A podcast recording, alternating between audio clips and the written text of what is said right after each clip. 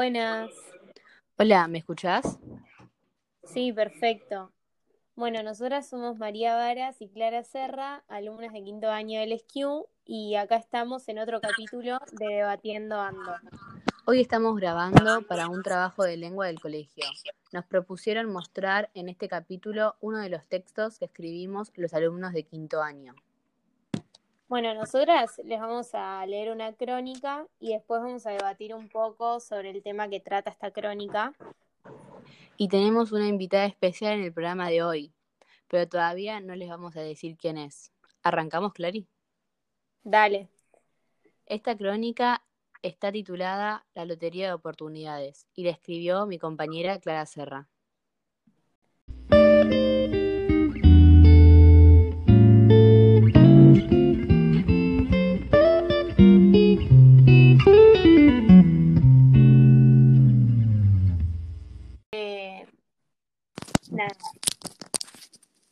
La crónica dice así. La Lotería de Oportunidades. Cada martes es lo mismo. Una olla caliente con fideos, el olor a caldo, los guiones de jugo, la larga fila esperando, gente sentada en los bancos que usan como mesa, esperándonos a nosotros con una sonrisa que es como una caricia al alma. Excepto ese martes, algo cambió. Se me acerca una chica joven, madre de cuatro nenes, y nos ponemos a hablar. Atrás de ella se esconde con curiosidad uno de sus hijos. Lo saludo, pero ella me aclara. Tiene problemas. En ese momento no supe qué decir. No sabía si podía preguntar o no, pero me gana de mano y me dice, tiene autismo, pero no muy grave, pero también convulsiona y se desmaya y eso. ¿Y está medicado? pregunto yo. Sí, pero el medicamento está cada vez más caro y tengo otros nenes. No puedo con todo. Claro, es cada vez más complicado, pero sin saber mucho del tema. Me las arreglo como puedo. Él siempre que va a la escuela mira por la ventana que yo no me vaya. Yo me tengo que quedar toda la mañana ahí, esperando con mi bicicleta que él salga. Pero le dije al director, yo tengo cosas que hacer y mi nene no está prestando atención, mira para dónde estoy yo. Pero bueno, viste cómo es. Me dicen, sí, sí, estamos tratando de solucionarlo y después no hacen nada. Se me hace como un nudo de la garganta. Siento como una angustia en el pecho y no sé por qué. Si a mí no me pasa eso. Ya no sabía qué responderle. ¿Viste cómo es? La verdad que no. Yo no lo había vivido y tampoco lo había visto. Yo solía vivir en una burbuja, cerca del colegio privado al que voy, cerca de mis amigas y mi familia. No sabía lo que era que vayas a hablar con un directivo y que te trate como si no supieras, ni lo que era no poder pagar un medicamento. No sabía lo que era mantener a tu familia tratando de darle lo mejor y que no sea suficiente. Yo vivo en una casa con techo y un plato de comida cada comida. Mis papás nunca se quejaron por no llegar a fin de mes. Yo tengo todos los medicamentos que me indicaron. En la Argentina, en 2019, el índice de pobreza, según el Instituto Nacional de Estadísticas y Censos, INDEC, fue de 35,4%, lo que equivale a 15,8 millones de argentinos sobre una población de 44,6 millones que son pobres. Esos 15 millones son madres, hijos, gente trabajadora o personas que no recibieron una buena educación. Son familias como la de la mujer con la que hablé. Axel Rivas, doctor en ciencias sociales, indica que una de las causas de las desigualdades es la distribución de la riqueza. Rivas, en una charla TED realizada el 16 de mayo en 2012, plantea que América Latina es el continente con más desigualdad el 10% más rico de la población tiene el 50% de los ingresos y el 10% más pobre apenas el 1%. Esto no es natural, esto nos lleva al desarrollo. Vivimos entre la opulencia y la miseria. Alieto Aldo Guadagni plantea que no hay justicia social sin igualdad de oportunidades. Norberto Bobbio lo expresa así.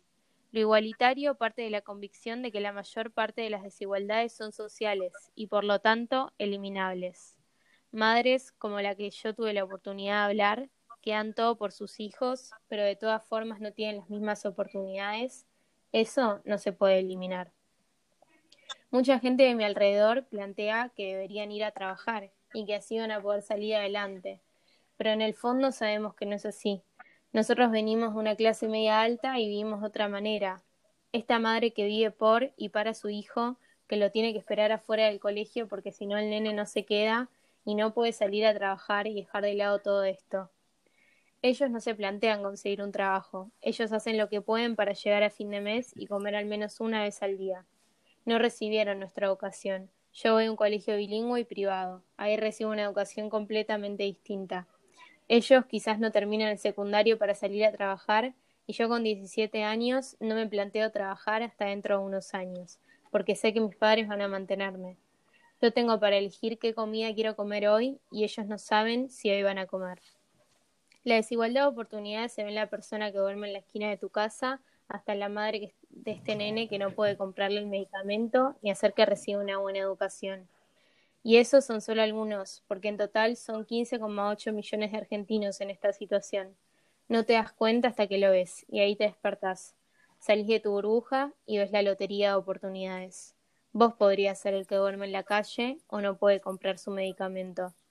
Yo no sabía de esta realidad hasta que la empecé a ver cada martes en la plaza de Barrancas. Empecé a escuchar historias de vida completamente diferentes a la mía, como la de esta mujer.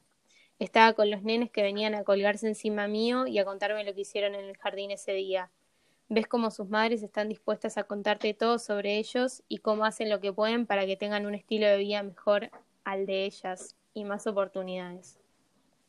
Y yo que pensaba que no hacía mucho, pero estas acciones son con las que aporto mi granito de arena.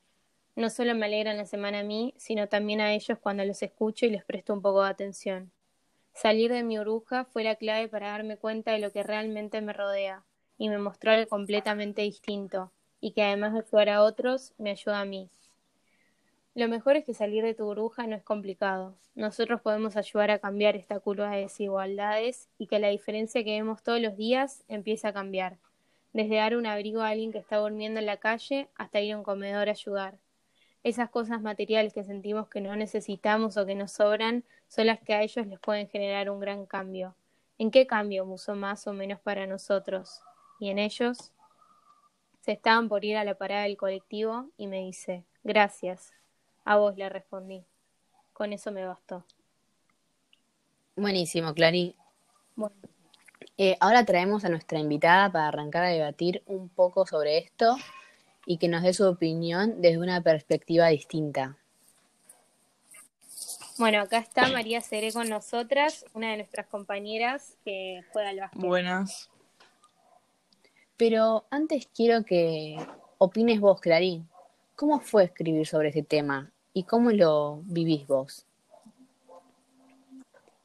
Eh, nada, yo creo que dejé bastante claro en la crónica cuál es mi opinión sobre esto de que existe esta desigualdad de oportunidades, que es algo que no le puedo hacer vista gorda, porque lo, lo veo, va, ahora estamos en cuarentena, pero antes lo reveía, o sea, era ir cada martes y, y saber que, que, hay gente que está en esta situación y, y que no sale de esa, y que le puede costar un montón, y que hay cosas que yo las tengo y que quiera o no tengo un cierto privilegio Em, no sé qué les parece a ustedes, pero... Y sí, algunos nacemos con privilegios que nos eligen. Em, yo em, nací en una familia que con bastantes privilegios, pero no por eso hay que dejar de ayudar al resto que lo necesita, ¿no? No, sí, además nosotras hoy tenemos los privilegios, pero es gracias a todos los esfuerzos que hicieron nuestras familias también. Sí, obvio. O sea, eh, el esfuerzo claramente es algo que, que, siempre, no sé, vamos a necesitar para salir adelante. Eh, y nada, como dijo María, para mí es, bueno, saber que existe esta desigualdad y después hacer algo al respecto, como no quedarte en el molde y decir, bueno, sí, pobre gente, como que, bueno, salir a dar una mano, lo que sea. Sí, hay que tratar de, de, ayudar lo más posible a esa gente que no tiene las mismas oportunidades que el resto. Ya sea para ir a estudiar o para tener cuatro comidas al día.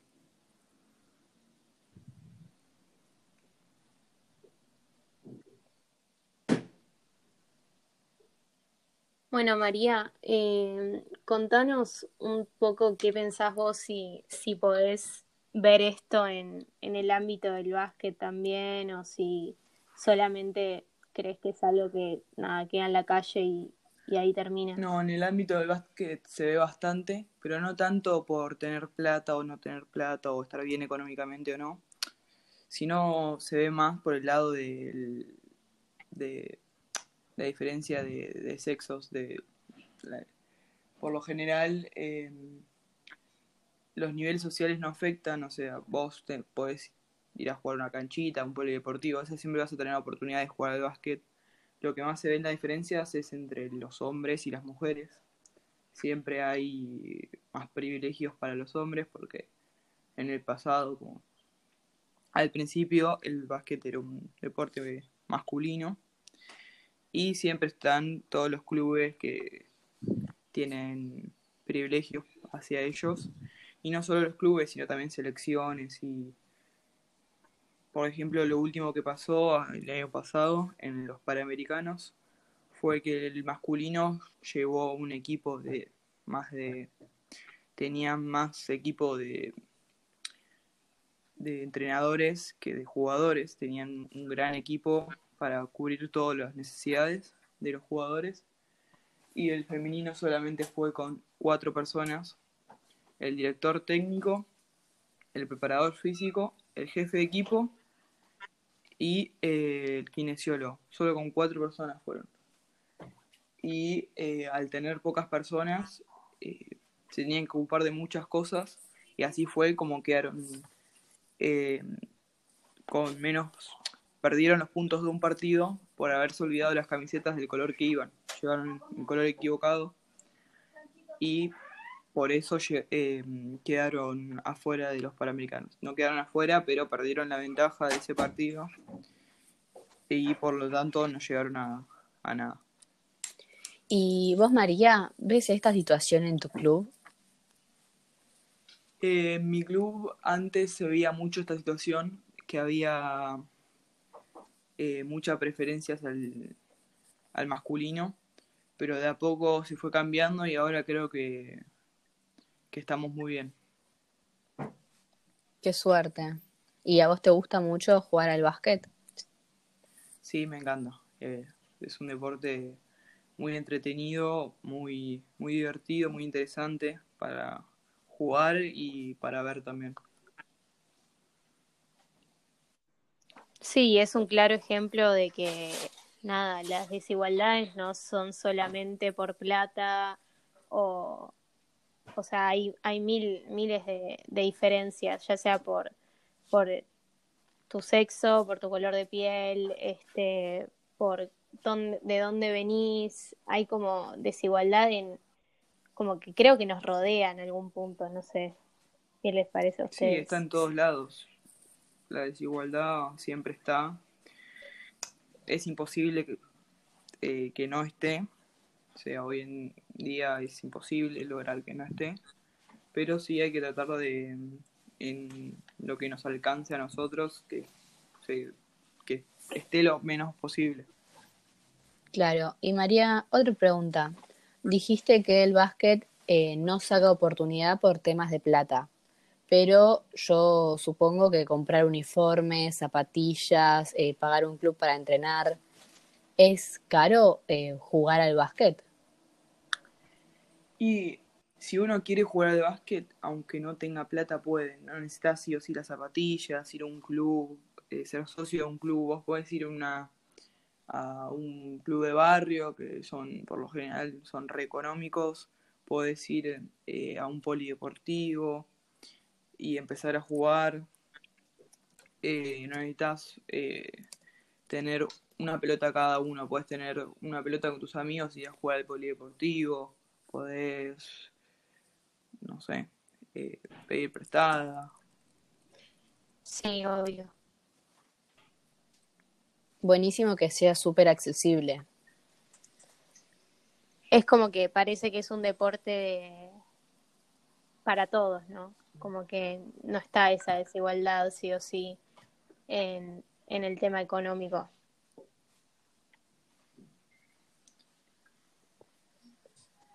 No, por suerte no. Por suerte, si uno quiere jugar, eh, puede encontrar la manera de hacerlo. Buenísimo. Y María, yéndonos fuera de lo que es Argentina, nuestro país, en Estados Unidos, el tema del color es un factor muy grande hoy en día en el básquet. Y depende del lugar. En Estados Unidos, por lo general en la NBA, ponerle. Se ve que ahora están reclamando por, por, lo, por la gente negra y todos se suman a eso. Y por lo menos por lo que se ve, eh, ya no hay tantas diferencias en ese sentido. Por lo menos dentro del básquet. Obviamente, seguramente, obviamente debe haber, pero no tan a simple vista como lo era antes. Claro, en ese tema quizás es verdad que evolucionamos un poco, ¿no? Y que no estamos tan estancados en, en las costumbres de antes y en esas desigualdades. Eh, bueno, eh, arrancamos el cierre. Eh, bueno, salieron cosas muy interesantes de esta charla. Sí, re. O sea, me pareció muy interesante que María nos dé su perspectiva del lado del básquet también y nada, poder hablar un poco de, de este tema que quizás, no sé si es tabú, pero muchas veces la gente no, no suele hablarlo. Eh, bueno, muchas gracias por la invitación. Eh, estuvo muy bueno escucharlas y charlar un poco sobre este tema. Eh, me pareció una muy buena idea eh, presentar una crónica de esta manera y poder debatir y dar nuestra opinión sobre esto porque es un tema muy importante y que hay que mejorarlo día a día. Gracias a vos por sumarte y coparte. Bueno, gente, esto fue todo por hoy. Esperamos que hayan disfrutado este capítulo de Debatiendo Ando. Nos despedimos. Chao. Chao.